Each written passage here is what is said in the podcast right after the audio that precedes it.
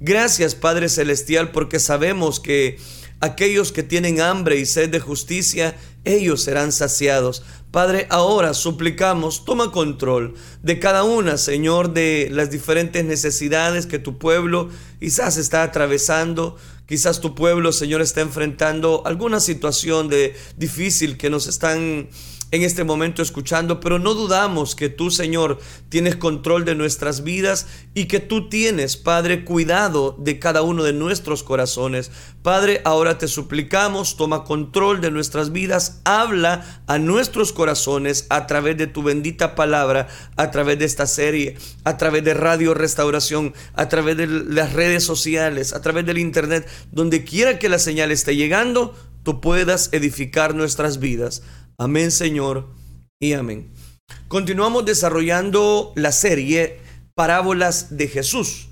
Hemos dado seguimiento ya a unas parábolas que tienen que ver precisamente con la aparición de un, en un sistema escatológico. Eso es lo que estuvimos analizando a lo largo de esta semana. Pero este día voy a continuar con la parábola del mayordomo infiel. La semana pasada iniciamos esta parábola y yo explicaba las referencias de este mayordomo específicamente y cómo él ah, usó de astucia cuando se dio cuenta que su amo le quitaba la mayordomía. Recuerde que esta parábola usted la puede encontrar en Lucas capítulo 16 versículos del 1 al 8, donde usted va a poder encontrar un buen marco de referencia hablando acerca de esta preciosa parábola. Este día voy a hablar acerca de el mayordomo infiel en su segunda parte. Deme tiempo para que nos ubiquemos en el contexto. Por cierto, quiero leerle lo que dice Lucas capítulo 16, versículo número 8. Los hijos de este siglo son más sagaces en el trato con sus semejantes que los hijos de luz. Amén. Dejamos hasta ahí la lectura. Ese es el versículo que, en el que vamos a meditar. Eh, ya, ya hicimos una ilustración de esta parábola. Este día vamos a explicarla y vamos a sacar las enseñanzas, lógicamente. Jesús afirma con claridad en este punto, los hijos de este siglo, haciendo referencia a Lucas 16, 8, son más sagaces en el trato con sus semejantes que los hijos de luz. Los pecadores tienden a ser inteligentes, con visión de futuro, diligentes en su corto bienestar temporal, que eh, específicamente que los santos lo están en la tarea de acumular los tesoros en la eternidad. Este es el asunto declarado suficientemente por el mismo Jesús. Los hijos de este siglo. Este versículo que está en pantalla, que estoy citando, son palabras literales de Jesús. Los hijos de este siglo son los que no tienen parte ni interés en el reino de Dios. Le explico eso. No tienen nada que esperar, excepto los años restantes de su vida terrenal. Pero ellos están más preocupados y son más inteligentes cuando se trata de asegurar un futuro ventajoso para sus años de jubilación que los hijos de luz. El Señor está haciendo una clara diferencia. Los hijos de este siglo, los hijos sagaces y los hijos de luz. Quienes tienen un futuro eterno para el cual ellos se deben preparar. Esto es cierto. Gente impía invierte una energía increíble, una habilidad, una perspectiva tremenda en la tarea de adquirir bienes terrenales para los años restantes de su vida. Principalmente porque esto es todo lo que en realidad tienen que esperar. La expresión los hijos de luz es una frase común dentro del Nuevo Testamento que designa a los verdaderos discípulos de Cristo, es decir, los redimidos con la sangre del Cordero de Dios. Después de todo, nuestra ciudadanía está en los cielos, de donde también esperamos al Salvador, a nuestro Señor Jesucristo. Aquí cito Filipenses capítulo 3 versículo 20. Por lo tanto deberíamos tener nuestra mente puestas en las cosas de arriba, no en la tierra, como lo dice Colosenses. Sin embargo, en comparación con todas las estrategias y si usted me lo permite, maniobras que los no creyentes emplean para asegurarse su futuro en este mundo, los hijos de luz muestran una clara falta de sabiduría. Le dije que esta parábola desde la semana anterior era una, era una parábola muy delicada y por eso quiero que usted me preste toda su atención. Considere lo absurdo que es esto. Las personas que se preparan para la jubilación tienen probablemente a lo sumo tres décadas para planificar y por lo general menos tiempo. La vida es corta, el mundo pasa rápido y los deseos eh, están ahí siempre a la, a la orden del día dentro del ser humano. Y como dice Juan en su carta, en su primera carta, citando el capítulo 2, versículo número 17, el mundo pasa y todos sus deseos. Sin embargo, los hijos de este mundo, oiga qué interesante, harán cualquier cosa con tal de obtener alguna ventaja para sus últimos años de vida. La mundanalidad y la falta de escrúpulos, permítame usar esa expresión, no son los que Jesús elogia, sino su ingenio, su ingenio sagaz. Seguramente los hijos de luz unidos por la eternidad, este es el punto, deberían ser más activos, más celosos, más conscientes y más sabios acerca de aprovechar bien el tiempo en prepararse para el futuro y hacer tesoros en el cielo. No hacer tesoros en la tierra, no me malinterprete, pero sí prepararnos para el futuro. A partir de este momento, Jesús hace tres exhortaciones prácticas en la realidad con la actitud del creyente hacia las riquezas injustas. Es decir, el dinero perfila para sus discípulos como su perspectiva acerca del dinero debía dar a sus eh, pensamientos y comportamiento hacia los demás, hacia uno mismo y, por qué no decirlo, hacia Dios. Estos son los puntos clave de sabiduría que Jesús extrae de esta parábola sobre el administrador injusto. Pero vamos a las lecciones ya de esta parábola. Lección número uno. El dinero es un recurso para ser utilizado en bien de los demás. Inmediatamente después de elogiar la astucia de los hijos de este mundo para su ingenio con visión de futuro, Jesús añade este consejo en la parábola para sus discípulos. Versículo número 9 de Lucas capítulo 16. Y yo os digo, ganad amigos por medio de las riquezas injustas, para que cuando éstas falten, os reciban en las moradas eternas. Oiga, qué interesante. Aquí el Señor les está llamando a un consejo precisamente a sus discípulos. ¿Y qué es lo que les está diciendo? Que utilice el dinero para hacer amigos, pero amigos no terrenales, sino amigos que le darán la bienvenida en su hogar eterno. Bueno, bueno, bueno, ¿y cómo es eso? En otras palabras, ser generoso con el pueblo. Ponga su dinero a trabajar para los demás. Ayude a, a los verdaderamente necesitados entre el pueblo de Dios y tendrá tesoros en el cielo. Es lo que el Señor dijo allá en Mateo capítulo 19, versículo 21. Recuerde las palabras, por eso le digo, présteme atención, no me malinterprete, déjeme terminar. Recuerde las palabras de Jesucristo en Mateo 25, 35. Porque tuve hambre y me disteis de comer. Tuve sed y me disteis de beber. Fui forastero y me recogisteis. Estuve desnudo y me cubristeis enfermo y me visitasteis en la cárcel y venisteis a mí. En cuanto lo hicisteis a uno de estos mis hermanos más pequeños, a mí me lo hicisteis. Esto también ilustra nuestro deber de utilizar nuestro dinero para apoyar la obra de Dios. Este tema sé que es delicado, y hay personas que dicen, no, es que lo que no me gusta, que siempre van atendiendo. Déjeme terminar. Esto no es obligación. Esto es voluntario. El Señor le va a ilustrar por medio de esta parábola que el mayordomo infiel era liberal con el dinero que su amo le había entregado. Al fin y al cabo, no era de él el dinero, de este mayordomo infiel, era del amo. Y ese amo, de una manera poco, eh, eh, esta persona, este mayordomo, eh, de, de forma poca ética, despilfarró el dinero. Sus acciones, aunque injustas, sin embargo, le ganaron amigos y le aseguraron su futuro. Jesús les recuerda a sus discípulos que nosotros también somos administradores. Usted y yo, usted que me está escuchando, somos administradores también. A diferencia del administrador injusto, tenemos la autorización explícita de nuestro Señor. Es decir, estamos bajo órdenes expresas de ser generosos con los recursos de nuestro Dios.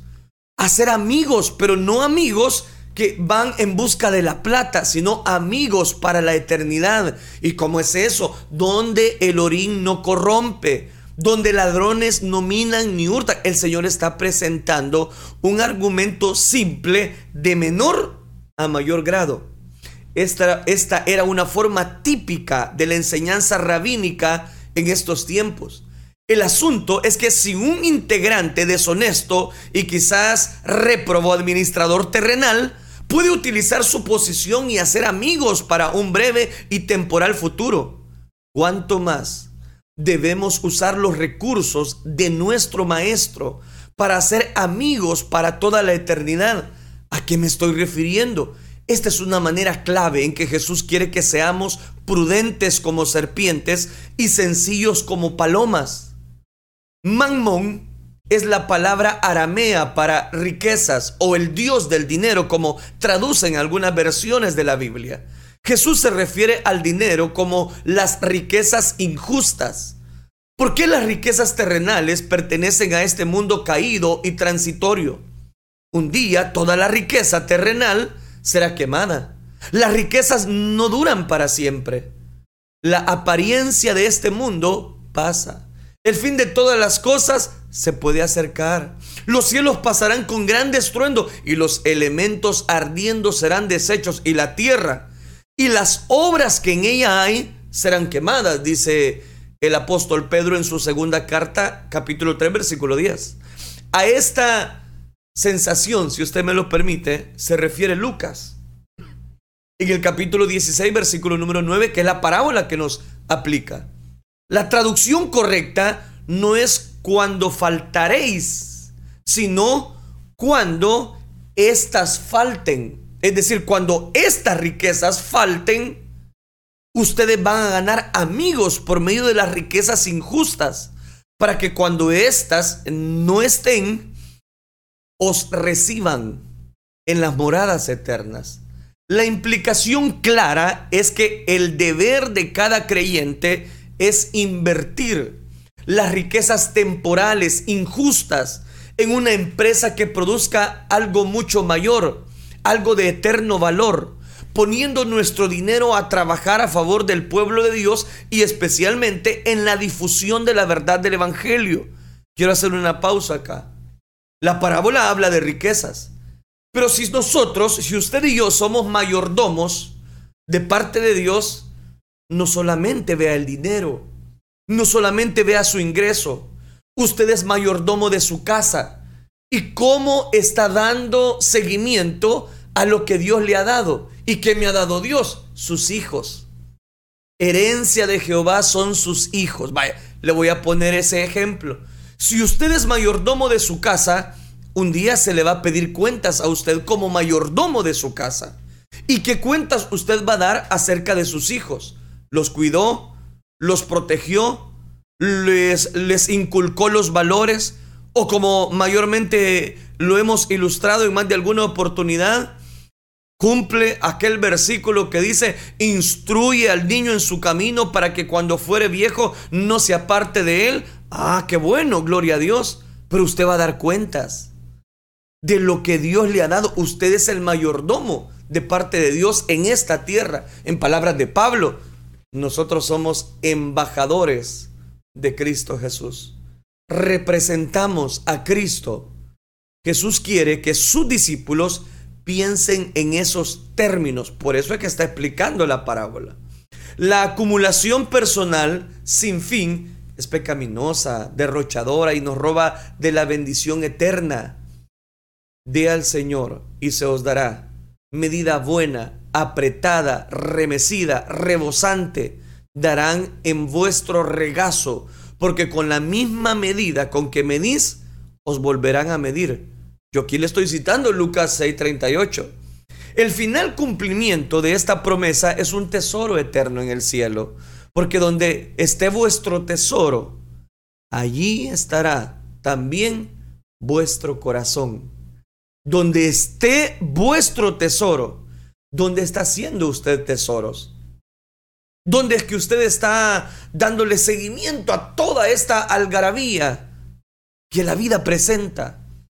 Esa es la primera lección que nos deja esta parábola. Segunda lección, todo lo que tenemos le pertenece a Dios y siempre debemos pensar de nosotros mismos como mayordomos.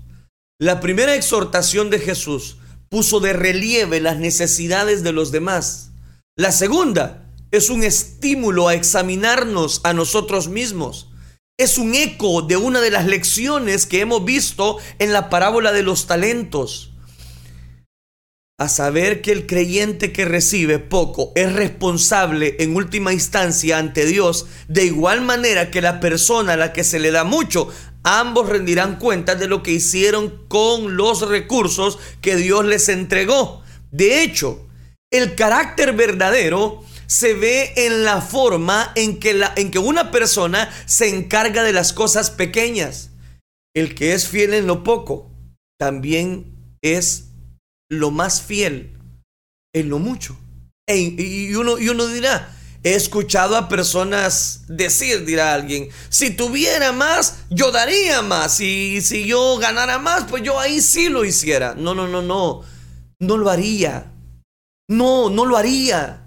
Las personas verdaderamente fieles son aquellas que comprenden la generosidad debido a su carácter, no por sus circunstancias.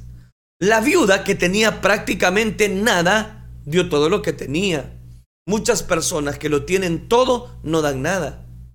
Una persona con escasos recursos que gasta todo lo que tiene en sí mismo no va a ser desinteresado si de repente se convierte en rico tener más dinero solo, ¿qué hace? Es exacerbar el impulso a la indulgencia propia y agravará el juicio del mayordomo infiel. Es decir, si a usted le dieron más, pues se le va a demandar más. Por lo tanto, es esencial que los creyentes tengan una perspectiva adecuada sobre su deber como administradores, independientemente si detienen poco si tienen mucho. De hecho, la declaración de Jesús en este texto parece indicar que la mayordomía sabia se aprende mejor y se establece un compromiso a practicarla primero en las cosas pequeñas. Es necio desear la riqueza si no se ha sido un mayordomo fiel con lo que ya se nos ha dado por Dios. ¿Sabe por qué? Y esta es la, enseñanza de acá, esta es la segunda enseñanza. ¿Sabe por qué Dios no ha dado más?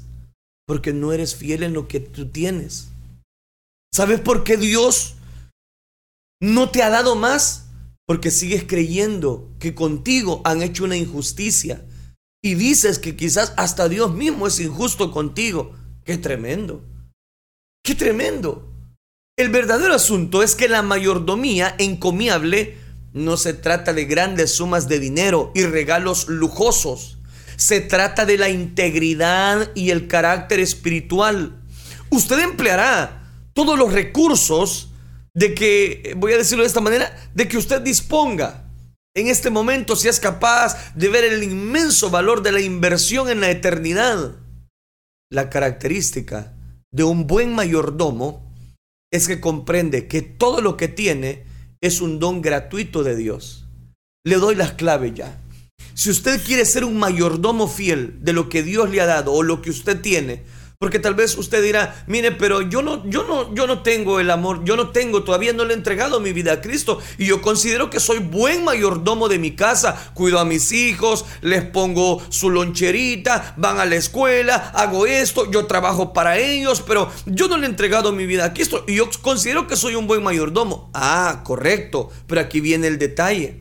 La característica de un buen mayordomo es que comprende todo lo que tiene, que es un don gratuito de Dios, que si usted trabaja es porque Dios le da la salud, que si usted trabaja es porque Dios le ha dado ese trabajo, que si usted tiene vida es porque Dios lo sostiene con su mano de poder. Vaya, no le gustó, pero vea esto. Mía es la plata y mío es el oro, dice Jehová de los ejércitos. Ageo capítulo 2, versículo número 8. Mía es la plata, dice el Señor. Mío es el oro. Y se lo voy a poner más claro, como el salmista lo decía. De Jehová es la tierra y su plenitud, el mundo y los que en él habitan. Salmo capítulo 24, versículo 1. El salmista reconoce esta verdad en una oración a Dios. La tierra está llena de tus beneficios. Eso es otro salmo el Salmo capítulo 104, versículo 24. Las cosas que llamamos nuestras son en última instancia posesiones de Dios. No, no, no son nuestras. La camisa que usted tiene. Usted dirá, no, pero esta camisa yo la compré, ve, esto es mío. Sí, pero Dios se lo dio. No son propiedad privada que se utilizará principalmente para nuestro beneficio personal. Son bendiciones divinas. Se lo voy a poner en, un término empresarial, son bendiciones de, divinas en fideicomiso para ser invertidas tan sabiamente como sea posible para bien de los demás y para la gloria de Dios. Esto es cierto, ya sea que usted tenga poco o tenga mucho, porque donde esté vuestro tesoro, ahí también estará vuestro corazón. Lo contrario también es cierto, sus intereses y sus efectos determinarán dónde invertirá su tesoro. Si pues habéis resucitado con Cristo, dice Colosenses, buscad las cosas de arriba, donde está escrito, sentado a la diestra de Dios. Oiga, qué interesante. Interesante digo porque es donde cobra tanto valor la aplicación a esta parábola. En otras palabras, lo que hacemos con, nuestro, con nuestra vida, con nuestra mayordomía, revela, revela el verdadero estado de nuestro corazón. Por lo tanto, si en las riquezas injustas no fuisteis fieles, ¿quién os confiará lo verdadero? Lucas 16:11. Lo que no están invirtiendo, ¿qué pasa? Eluden están eludiendo su deber de ser fieles mayordomos, perdiendo un momento de oportunidad y empobreciéndose a sí mismos para la eternidad. Dios no recompensa a las personas que desprecian sus recursos. Gastar dinero en lujos innecesarios, en símbolos, en símbolos de estatus social, en baratijas, en, como decimos, en cosas innecesarias, todo esto es robarnos a nosotros mismos las verdaderas riquezas que Dios quiere entregarnos como buenos mayordomos. Resulta que en el versículo número 12 de este capítulo 16 de Lucas agrega otra denuncia permanente. Y si en lo ajeno no fuisteis fieles, ¿quién os dará lo que es vuestro? Permíteme cerrar esta segunda lección de esta parábola cuán importante es que si estamos inconformes con lo que tenemos, aprendamos a valorarlo. Si usted empieza a valorarlo, a disfrutarlo, a, a cobijarlo, a multiplicarlo, pues Dios le, va Dios le va a ir bendiciendo. Pero Dios no puede dar más bendición si no has sido fiel en lo poco, si no has valorado lo que Él ya te dio. Muchos de nosotros quizás venimos de lugares o de familias que no teníamos nada, no teníamos mucho, teníamos lo necesario, pero lo necesario nos ha ayudado para valorar la vida, lo necesario nos ha ayudado para comprender que todo esto le pertenece a Dios. Si en la ajeno no fuiste fieles, ¿quién os dará lo que es vuestro? Este es un recordatorio del primer principio de la mayordomía. No somos dueños de nada como una posesión permanente en la actualidad. Nada hemos traído a este mundo y sin duda, nada podremos sacar. Aquí cito Primera de Timoteo capítulo 6 versículo 7. Todo lo que tenemos es para administrar no solo el dinero que damos a la iglesia o para obras de caridad, todo lo que tenemos le pertenece a Dios. Y si usted ni tan siquiera ofrenda, ni tan siquiera cumple su compromiso con Dios, ¿cómo Dios te va a dar más? ¿Cómo Dios te va a bendecir? Si pues coméis o bebéis o hacéis otra cosa, hacedlo todo para la gloria de Dios. Yo sé que me están escuchando amigos. Y alguien dirá, es que eso es lo que no me gusta, que ustedes siempre están pidiendo eso de las ofrendas y yo eso no lo entiendo. Yo ya le dije, eso es voluntario, no es obligación. A nadie en la iglesia se le pone una pistola y dice, vaya, entrégueme su ofrenda. A nadie. Esa es la ironía trágica de la indulgencia pecaminosa, pecaminosa propia, que es cuanto más desperdiciemos en nosotros mismos, mientras más acumulemos en esta vida, menos tendremos atesorado en el cielo. Las verdaderas riquezas están ahí, no mirarnos nosotros las cosas que se ven, sino las que no se ven. Pues las cosas que se ven son temporales, pero las que no se ven son eternas. Oiga, qué importante. Y si usted me lo permite, qué impactante. Porque muchas veces nos fijamos, ah, en la camisa que tiene don fulano, oh, en el traje, mire qué preciosa camisa que han. Sí, porque usted no sabe que esa camisa le costó 40, 60 dólares. ¿Y de qué sirve? Si al final esa misma camisa va a perder su color. Si al final, por comprarse esa camisa, usted no cumple sus responsabilidades, ¿de qué sirvió? Tercera lección de esta parábola. No deje que el dinero usurpe el lugar de Dios en su corazón. Esta historia termina con una exhortación final. La primera de ellas, Lucas 16:9, hace hincapié en el deber de utilizar nuestros recursos terrenales para ministrar a los demás.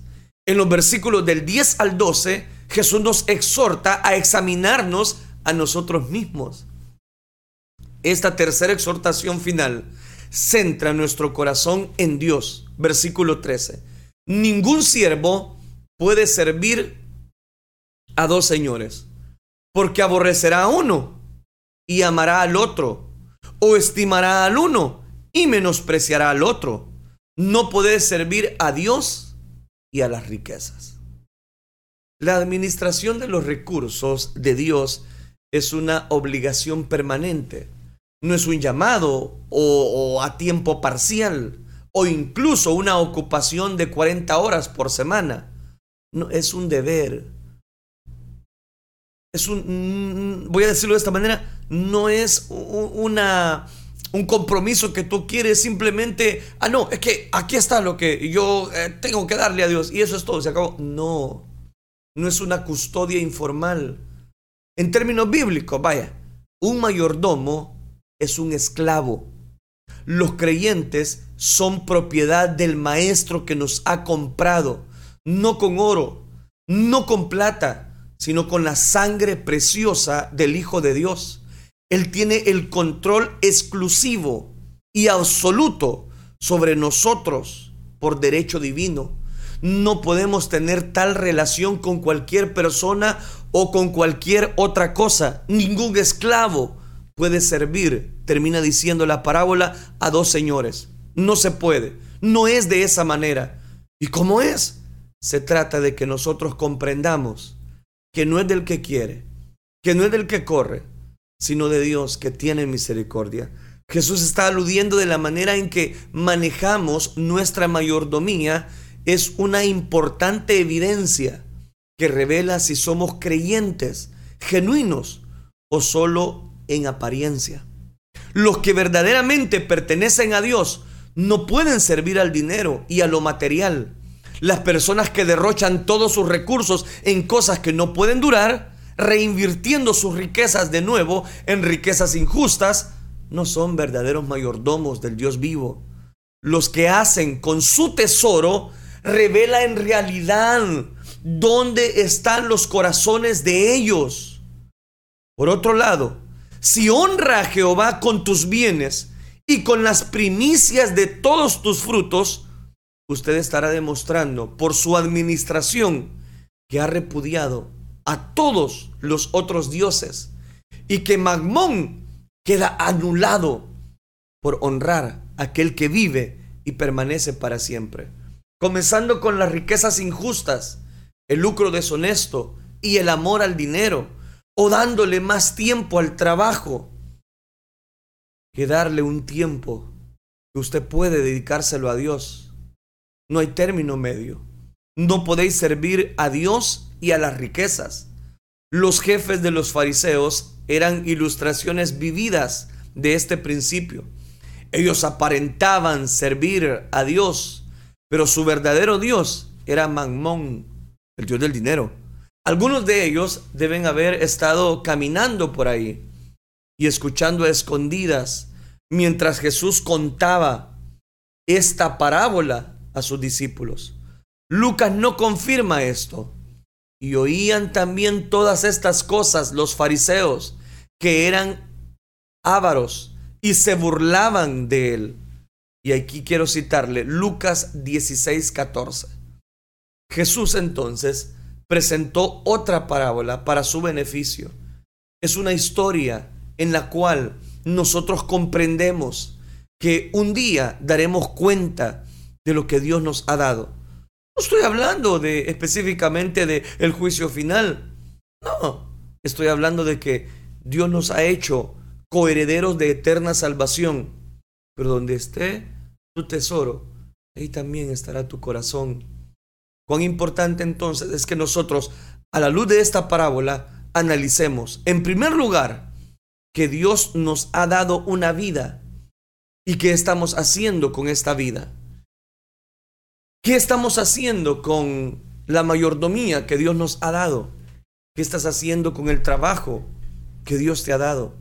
¿Qué estás haciendo con la entrega que Dios ha dado a tu vida? ¿Qué estás haciendo con esos hijos hermosos que Dios te ha dado? ¿Qué estás haciendo por los que están en tu núcleo familiar? Un día se te pedirá cuenta, nos pedirán cuentas.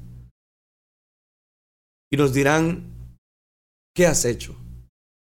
Te di esta oportunidad, hice esto contigo, hice lo otro, me pediste esto, pues yo te lo di. ¿Qué pasó? No lo aprovechaste, no lo valoraste. Yo necesito que tú entiendas que tú eres mi hijo y cuántas cosas Dios no nos dirá cuando a quien le piden cuentas al mayordomo infiel, él dijo, cavar no puedo, mendigar, no, me da lástima, ya sé lo que haré. Y era un hombre astuto, pero un astuto, una astucia que al final no le ayudó para dar cuenta de su mayordomía.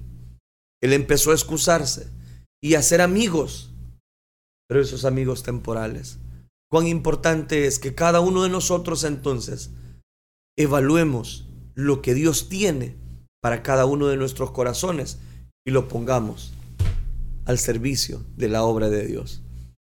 Y hay otra aplicación y es la siguiente. Cada uno de nosotros estemos conforme con lo que Dios nos ha dado, sea en lo material, en el sentido de que si usted dice, no, es que hay mucha injusticia, ah, yo no, no, no creo ese cuento, órele a Dios, que si no se lo ha dado es porque usted no ha sido fiel en lo que ya tiene. Y a los que se les ha dado, Dios le va a pedir cuentas a esa persona. Ahí déjelo. Usted no va, no va a rendir cuentas por esa otra persona, va a rendir cuentas por lo que a usted se le dio. ¿De qué sirve amargarse? Tercera aplicación. Cuán importante es que cada uno de nosotros enfrentemos visualizando no astucia, porque no se necesita astucia, sino dependencia de aquel que me puso como mayordomo de todas las cosas que Él me ha dado. Y ese es Dios. Dependa de Él. Goce en Él. Goce de su divina presencia. Y usted rápidamente se va a identificar con un mayordomo bueno. Y el Señor va a tener que decirle, bien buen siervo. En lo poco fuiste fiel, en lo mucho te pondré. Vamos, entra, entra al gozo de tu Señor. Esta es la parábola del mayordomo infiel. Y ahí están las aplicaciones. Vamos a orar entonces. Yo invitándole para que el día de mañana no se pierda el programa, porque viene una parábola muy conocida. Y no se la pierda, por favor. Oremos al Señor. Padre que estás en los cielos, te damos gracias. Tú has sido bueno, misericordioso con cada uno de nosotros. Gracias por los oyentes de Radio Restauración. Gracias por los que nos están honrando con su presencia a través de estas redes sociales. Bendíceles a todos, auxíliales, guíales. Sé tu propicio ministrando sus corazones y dándoles, Padre, esa mayordomía que tú les has entregado. Gracias, Dios mío. A ti sea toda la gloria, todo el honor. La alabanza es solo para ti. Gracias por cada una de las personas que han comentado en esta transmisión en vivo. Gracias por cada una de las personas que en este momento inquietan precisamente su corazón para poder dar de gracia lo que de gracia hemos recibido. Y aunque no podemos pagarte con todo el oro del mundo, ayúdanos a ser mayordomos fieles a tu gracia. Y que nuestros tesoros no estén en esta tierra porque aquí el orín corrompe y ladrones minan y hurtan sino que podamos visualizar los tesoros en el cielo. Gracias, Cristo Jesús.